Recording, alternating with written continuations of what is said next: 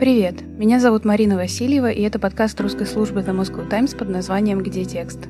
Здесь мы будем каждую неделю разговаривать с авторами интересных текстов, которые выходят в независимых российских медиа. Авторы расскажут, о чем их текст, как они над ним работали и какие интересные подробности остались за кадром. Если вы автор или редактор интересного журналистского текста и хотите нам о нем рассказать, пишите нам на почту mv.sobaka.themoscowtimes.com. Сегодня с нами журналистка издания «Проект» Катя Аренина.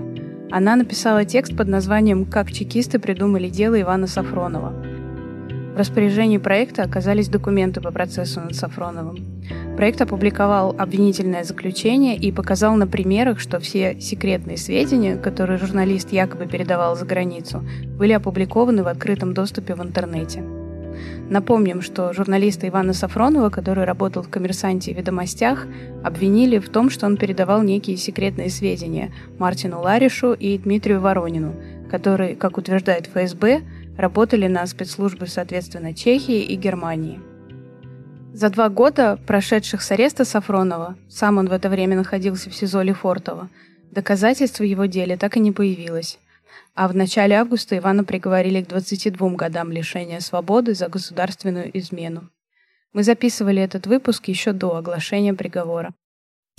На основании части 3 части 69 Уголовного кодекса Российской Федерации по совокупности преступлений путем частичного сложения назначенных наказаний назначить Сафронова окончательное наказание в виде лишения свободы на срок 22 года с отбыванием наказания в исправительной колонии строгого режима со штрафом в размере 500 тысяч рублей с ограничением свободы на срок 2 года.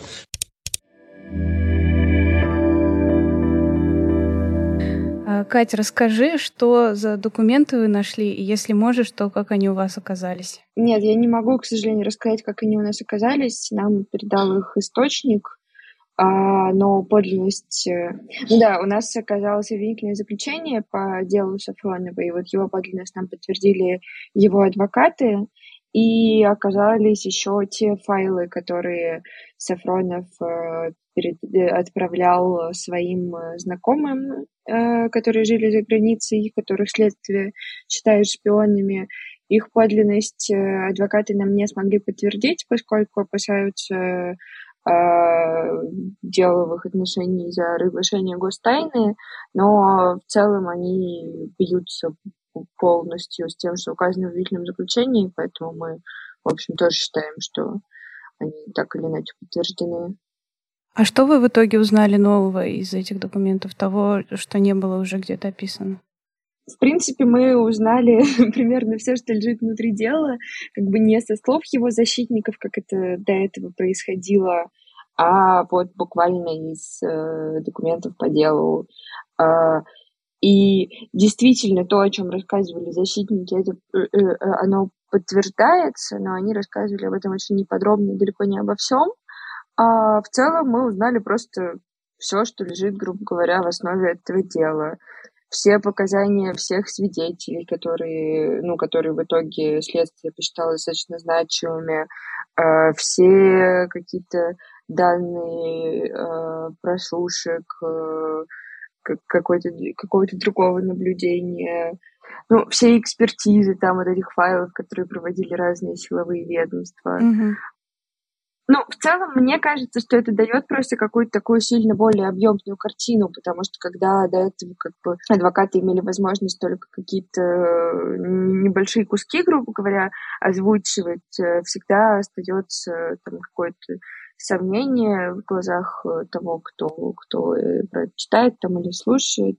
Кажется, что, может быть, там есть что-то еще в этом деле, и вот там-то уже какое-то ужасное, настоящее там шпионское что-нибудь, но когда ты видишь весь документ и ну, собственно, поэтому и решили, что хотим опубликовать обвинительное заключение, и мне кажется, это довольно круто, что получилось это сделать, потому что, судя по всему, это действительно первый случай uh, публикации вот такой открытой обвинительного заключения по секретным всем этим делам. Вот, да, и человек в целом имеет э, возможность сам прочитать и сделать какие-то свои выводы. И получается, что в этом деле в итоге нет ничего, кроме того, что Сафронов писал материалы э, ну, на заказ, по сути, то, что мы все и делаем по открытым источникам. Да, и э, Ты знаешь, там есть просто важный момент вот этот вот, который меня очень давно уже раздражает. Это дело, оно как бы идеально подтверждает вот это вот, это вот все а, ну, есть такое понятие про обвинительный уклон следствия. Оно подтверждает, что и у следствия этот уклон есть, и у суда. И, к сожалению, когда ты начинаешь читать там какие-то комментарии к этому тексту, ты видишь, что у очень большого количества людей оно тоже засело очень плотно в голове, потому что, ну, по сути, в обвинительном заключении говорится, что а, ну вот Сафронов, значит, журналист писал тексты каким-то подозрительным иностранцам, какие-то подозрительные тексты, потому что они связаны с военкой, а вообще все с военкой связано, очень подозрительное, общался с какими-то чиновниками, наверняка они там ему что-нибудь рассказывали, правда, мы не доказали, что, и никто из них в этом не признался, вот, а еще он пользовался шифрованием. Ну, конечно, если ты пишешь что-то связанное с военкой, шифруешь этот файл, отправляешь человеку за границей, еще у тебя есть какие-то источники среди чиновников, ты очевидно шпион, и не надо доказывать, была ли там на самом деле гостайна, передавал ли себе ее кто-то, был ли человек, которого ты ее отправлял шпионом и так далее. То есть я видела буквально какие-то публикации, где люди писали, ой, все, там все сами эти журналисты доказали, что Сафронов был шпионом, потому что он пользовался программой шифрования Вера Крип. Ну, это это ничего не доказывает. Очень многие люди что-то шифруют, и я там в том числе, и ты наверняка. Да, просто Вера Крипт — это как бы программа, которая обеспечивает безопасность твоих данных, а был еще какой-то момент, когда ФСБ утверждала, что Сафронов шифровал свои сообщения, свою переписку с иностранцами отрывками из книги о Ельцине. То есть это немножко разные вещи.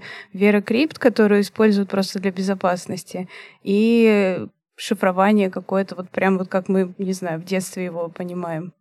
Так он использовал эту книжку, чтобы пароли для Веры Крипты из нее брать. То есть это, по сути, получается одно и то же, просто сформулировано по-разному. Ну да, да, то есть они эту книжку использовали для подбора паролей. Я не знаю, как именно технически это было устроено, то есть там, может быть, грубо говоря, они в мессенджере писали страница такая-то, строчка такая-то, и потом это там второй куда-то вводил. Ну, это, грубо говоря, такая, такое двойное шифрование, так скажем. Тому, кто хочет это взломать, нужно знать чуть больше какой-то информации. Вот у тебя в тексте есть еще момент о том, что следить за Сафроновым начали гораздо раньше, чем было, в принципе, совершено то, в чем его обвиняют. То есть за несколько лет до этого за ним уже следили. И о чем это говорит? О том, что ему пытались что-то найти в его деятельности, и вот через несколько лет смогли. Или о том, что его в чем-то подозревали. Можно только гадать, ну, есть много вариантов. Может быть, они следили и следят таким же образом за гораздо большим числом журналистов, э, ну и там каких-то других тоже людей, чем нам кажется, потому что Сафронов, ну, несмотря на то, что, в принципе, я так понимаю, довольно-таки технически как-то был подкованный, в принципе, понимал все возможные риски, вот он умудрился там этого ну, сколько лет, ну, получается, шесть лет вообще не замечать, хотя следили там практически за каждым его шагом. Может быть, э, он их сам по себе раздражал. Э, ну, то есть э, в целом считается, что к нему все вот эти вот ведомства не очень хорошо относились за то, что он какие-то критические заметки писал. Ну и, наверное, просто я думаю, что еще их очень раздражало, что он все время везде лезет. То есть даже, может быть, не в самом содержании всех заметок, но там что-то с кем-то кто-то ему рассказывает, надо пытаться понять, кто это и так далее. Может быть, просто так следили, может, еще какие-то причины были, может быть, вообще, например, а, следили за всеми, с кем общался вот этот вот его чешский знакомый, потому что, ну, я, я, явно он им тоже каким-то подозрительным казался. А, наверное, давай поясню, что э, Сафронову меняют два эпизода. Один из них передача вот, информации, которую якобы составляла Густайну, чешскому журналисту Мартину Ларишу. Вот, они там познакомились примерно в 2012 году. Ларш тогда жил в Москве, работал в э, московской редакции чешской газеты. И, в принципе, вот где-то после их знакомства стали, там, может быть, через год или два стали прослушивать Сафронова и следить за ним. Может быть, э, еще кого-то из тех, с кем он общался. Это довольно, видимо, много кто был среди российских журналистов тоже, когда там вышел текст, я наткнулась на пост одного политолога, по-моему, российского в Телеграме, который писал, блин, я же тоже общался с Ларишем. Там что-то такое. В общем, о чем это точно говорит? О том, что если живете в России, вполне возможно, за вами давно следят. А Сафронов не поэтому пользовался шифрованием, как раз не потому, что он подозревал, что за ним могут следить? Да нет, ну я думаю, что он пользуется... Ну, я думаю, что для этого даже не надо искать особенно каких-то причин, ну, то есть с какого-то момента очень многие журналисты, там, правозащитники, кто-то еще из тех, кто понимал, что то, что они делают, не очень нравится государству, стали пользоваться шифрованием. Я помню, что вот там ну, с 2016 года как-то это в моей жизни в том или ином виде появилось. И тот же Вера Крипт, и там PGP, например, которая в деле сети тоже как-то э, ФСБ считала подозрительным. А в деле Сафронова, например, там на суде, насколько я понимаю, кто-то из э, свидетелей э, со стороны обвинения, вот они приглашали, по-моему, какого-то засекреченного эксперта ФСБ, он говорил, что вот если у человека на телефоне стоит мессенджер сигнал, это как бы признак того, что он вполне вероятно сотрудничает с зарубежной разведкой. Но мессенджером сигнал пользуется, ну, в общем, э, очень много кто пользуется мессенджером сигнал. Я думаю, что он пользовался просто потому, что он понимал, что государству не нравится то, чем он занимается.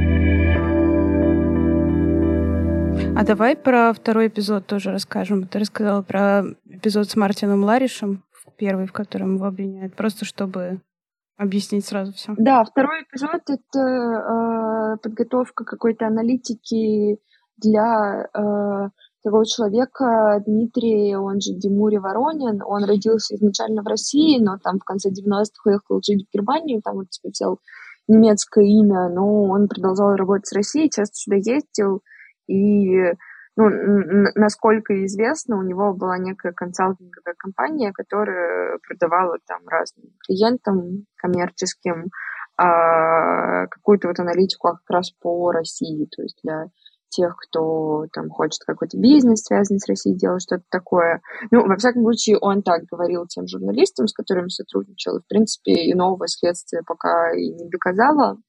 Вот, да, его с, ней, с Сафроновым познакомила Екатерина Винокурова, такая журналистка, которая тогда работала в «Знаке Ком». Она тоже писала э, Воронину какие-то заметки про внутреннюю политику. И Сафронов ему там написал тоже несколько отчетов, я так понимаю. Один из них признали, что он задержит гостайну, а получил Сафронов за него 248 долларов. А Димури же тоже в чем-то обвиняли. Да, его задержали уже после того, как задержали Сафронова. Сафронова задержали летом 2020 года, а зимой 2021 года, там, в феврале, Воронин приехал в Россию по каким-то своим делам, его тоже задержали, его тоже обвинили в государственной измене. Он пошел на сделку со следствием, дал показания признательные на себя и, соответственно, показания на Сафронова, от которых он отказался потом уже в суде и сказал, что вот там под давлением следствия Сафронова оговорил. Ну и многие считают, что если он шпион, то он какой-то очень странный шпион, потому что ну, нормальный шпион, скорее всего, не поехал бы в Россию после задержания Сафронова, понимая, что это опасно, но вот он поехал. Да, но с другой стороны, для обывателя, мне кажется, тоже признание тоже довольно много значит, хотя если в этом разбираться, то понятно, что его действительно можно получить самыми разнообразными методами, и в том числе у тебя в тексте указано, что люди, когда видят, какие сроки за госизмену и как сложно э, получить в России оправдательный приговор, они думают, что, может быть, легче отделаться меньшим злом, чем доказывать свою невиновность. Получается, в деле Сафронова тоже примечательно, что он выбрал другой путь. Ну да, да, Сафронову же тоже неоднократно предлагали сделку со следствием, и он ее не стал заключать, хотя изначально ему э, предлагал следователь вообще что он пойдет на сделку, он даст показания на своих якобы источников, которые вот ему якобы раскрыли гостайну, но при этом следователь ему сказал, я тебе скажу, на кого ты дашь показания, только когда ты откажешься от своих э, адвокатов правозащитных и точно согласишься на сделку. То есть, ну, возможно, его бы там попросили кого-то конкретного закопать, скорее всего. И тогда он бы получил 7 лет, он отказался. А вот уже прямо на суде, э, на прениях сторон э, ему все еще предлагал прокурор давай ты сейчас признаешься, и мы тебе бросим 12 лет. Он отказался, ему запросили 24 года. А почему Сафронова так настойчиво пытаются лишить адвокатов? То есть, как бы можно же их просто не слушать, но адвокаты это такие люди, которые там приходят в суд, что-то говорят, что-то делают. Зачем обязательно их э, такими жесткими методами? Ну, то есть один адвокат э, Сафронова за границей, потому что у него уголовное дело, а другой находится в СИЗО. Зачем это нужно следствие? И третий тоже за границей, и на него нет уголовки, но в целом там тоже все это угрожающе. А, слушай, ну это интересный вопрос, потому что никто на самом деле до конца толком не понимает про это дело, из-за чего оно вообще появилось. Кажется, что там случилось какое-то невероятное стечение всех обстоятельств, что ну, есть те, кто считает, что Шойгу заказал лично там Сафронова. Я не знаю, это все какой-то уровень конспирологии с одной стороны, с другой стороны, ну, в целом ни, никто совершенно не удивится, если когда-нибудь выяснится, что это так и было. Ну, в общем, это дело какое-то очень для них, для всех важное, очень значимое. А, Сафронов своих, своим поведением тоже их очень сильно бесит, потому что, ну, он и освещает все это, и держится как бы хорошо, и там на сделку не пошел и так далее, и какой-то слабины не показывает, даже когда в суде там ему просят 24 года, он себя очень как достойно ведет.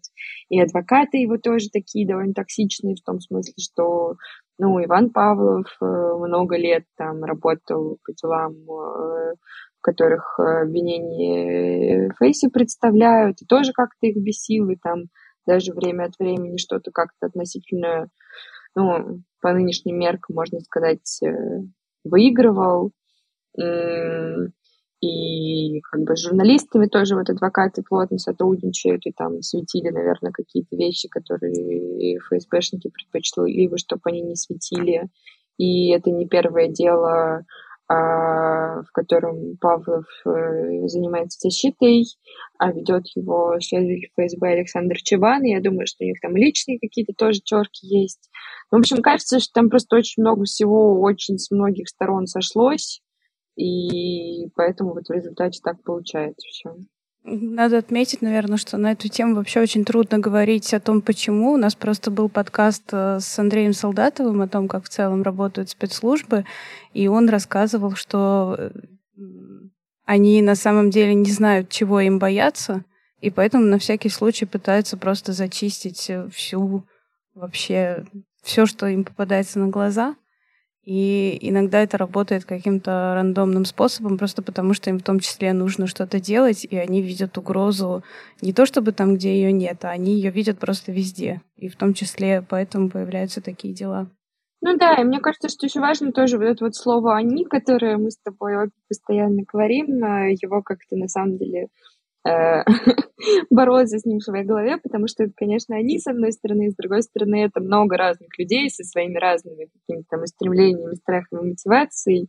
И вот когда все это переплетается, вот этот э, клубок из этих разных желаний, страхов там и всего прочего, и получается вот это все еще. То есть там каждый какие-то свои счеты решает.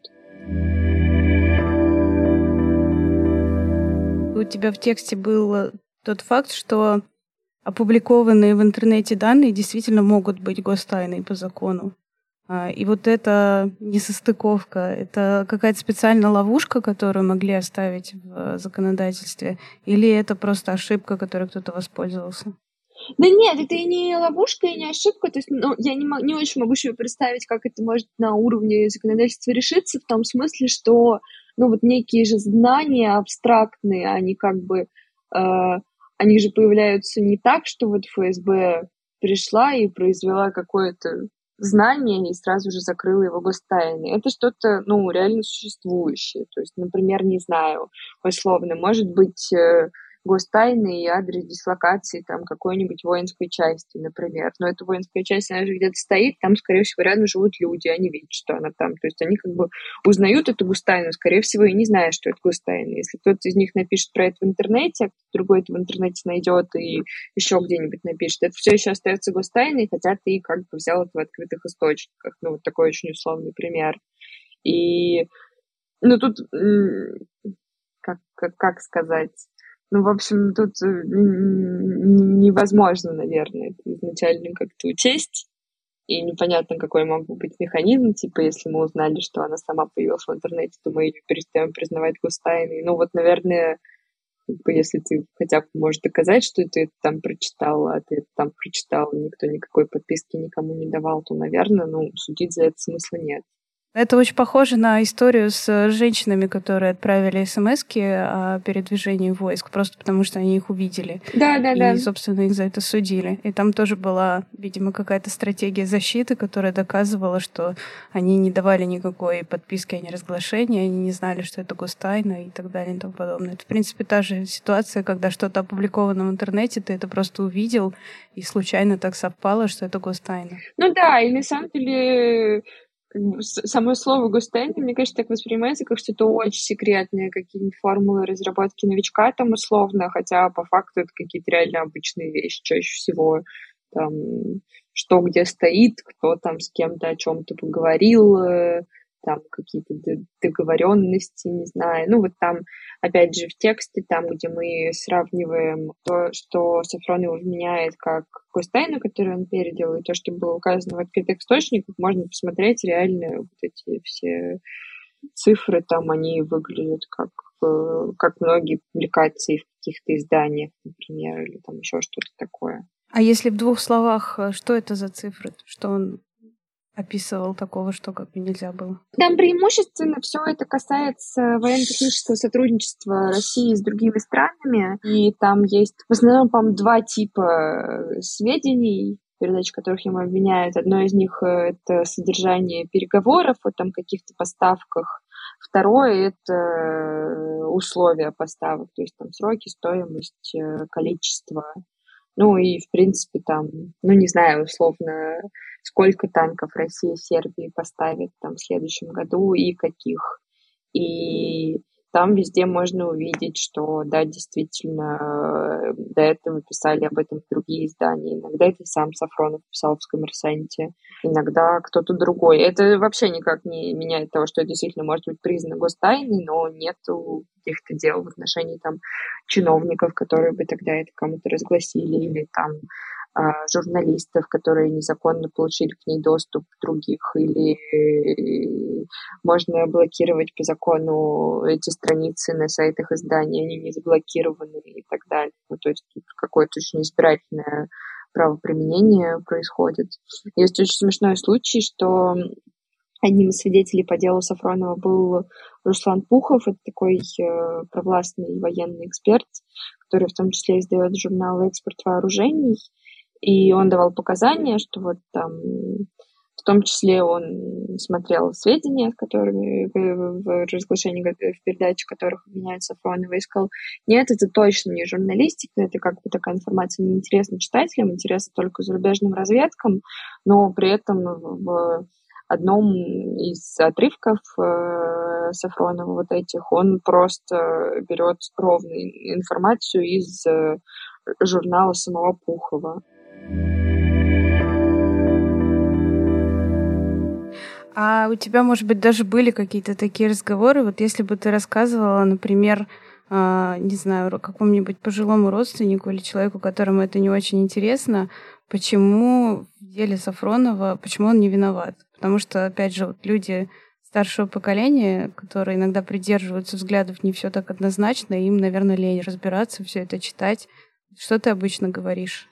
Ну, у меня, честно говоря, не было таких разговоров на самом деле, и мне было довольно сложно э, говорить. Ну, наверное, я бы сказала в первую очередь э, о том, что да, это написано в интернете, это может найти сам кто угодно, вот мы это сравнили, и вот действительно оно все совпадает.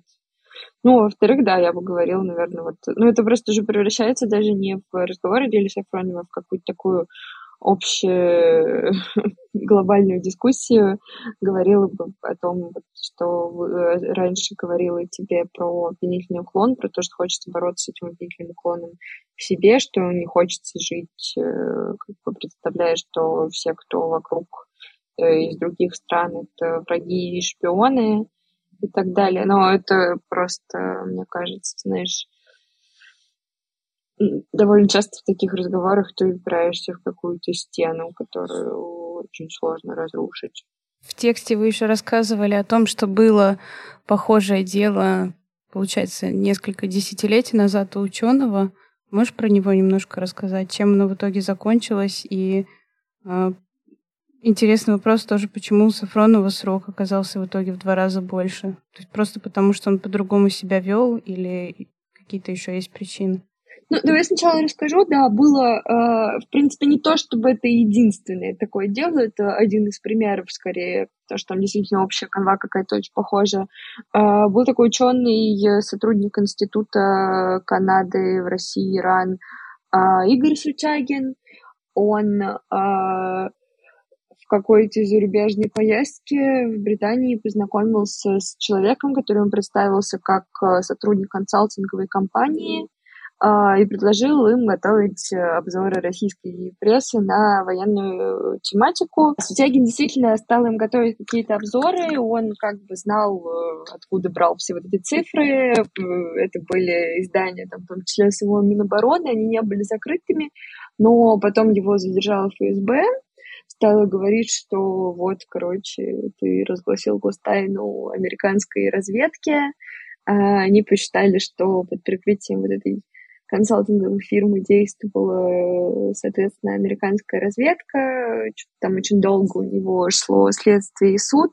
Он там всячески пытался доказать, что все брал из открытых источников, там какие-то такие же вот пытался таблицы заставлять, где вот там фрагмент того, что я написала, вот откуда я это взял. Это все не помогло, он получил 15 лет. А, и в итоге там один, через 11 лет э, его заключения его освободили в рамках э, обмена между Россией и США, когда в Америке задержали там, по-моему, 11 человек российских э, агентов кадровых.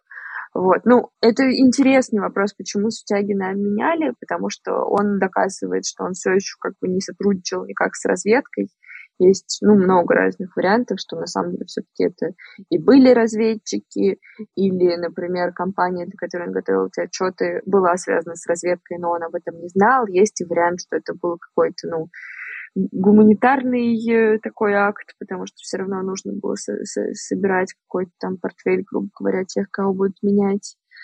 Ну, в любом случае, э, это то, что следствие должно доказывать.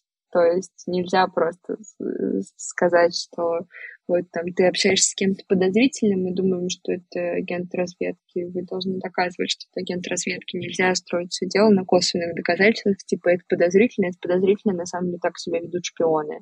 Ну, мы так думаем. А почему такие разные стройки? Я думаю, что дело в первую очередь в том, что просто очень сильно изменилось время. То есть 24 года — это гигантский срок. Таких э, сроков по госизмене раньше не запрашивали. И, в принципе, очень часто раньше по этим статьям давали сроки ниже низшего порога по статье, там хотя бы в апелляции, там, ну, условно, вот э, был такой Геннадий Кравцов, который он, по-моему, 15 лет получил в первой инстанции, а апелляция снизила ему до 6 лет и так далее. Срок 24 года огромный. Но я думаю, что им дадут чуть меньше, но все равно.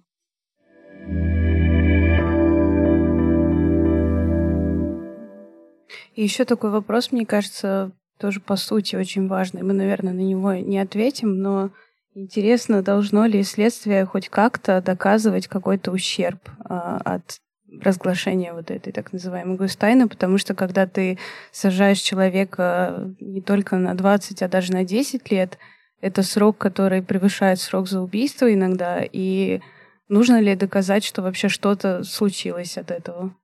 Или, может быть, ситуация, когда это не важно, когда вроде как никто не пострадал, может быть, никто даже не прочитал, какие там эти были поставки самолетов, но все равно вот факт гостайны есть, и дальше не важно. Это скорее в юридической плоскости вопрос, и лучше действительно спрашивать кого-то из адвокатов или юристов. Но я, насколько я понимаю, что да, они должны доказывать это, в том смысле, что ну, это, во-первых, разные могут быть там какие-то, может быть, это вообще было не, не преступление, а приготовление к преступлению или там что-нибудь еще. Ну и да, если нанесен какой-то тяжкий ущерб, это там увеличивает, допустим, срок. Если он не нанесен, то, соответственно, уменьшает. Но они обычно просто постулируют, постулируют это как факт, что ущерб как бы был донесен, не обосновывая какой, каким образом и так далее. А в деле Сафронова нет такого обоснования? Нет, в деле Сафронова такого обоснования нет. То есть непонятно, получается, кому он навредил, а просто вот шпион... Ну, они не объясняют, да, этого.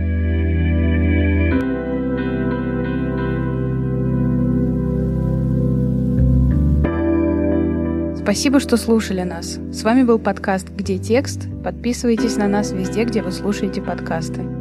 И напомню, что если вы автор или редактор интересного журналистского текста и хотите нам о нем рассказать, пишите нам на почту mv собакадомoscowtimes.com.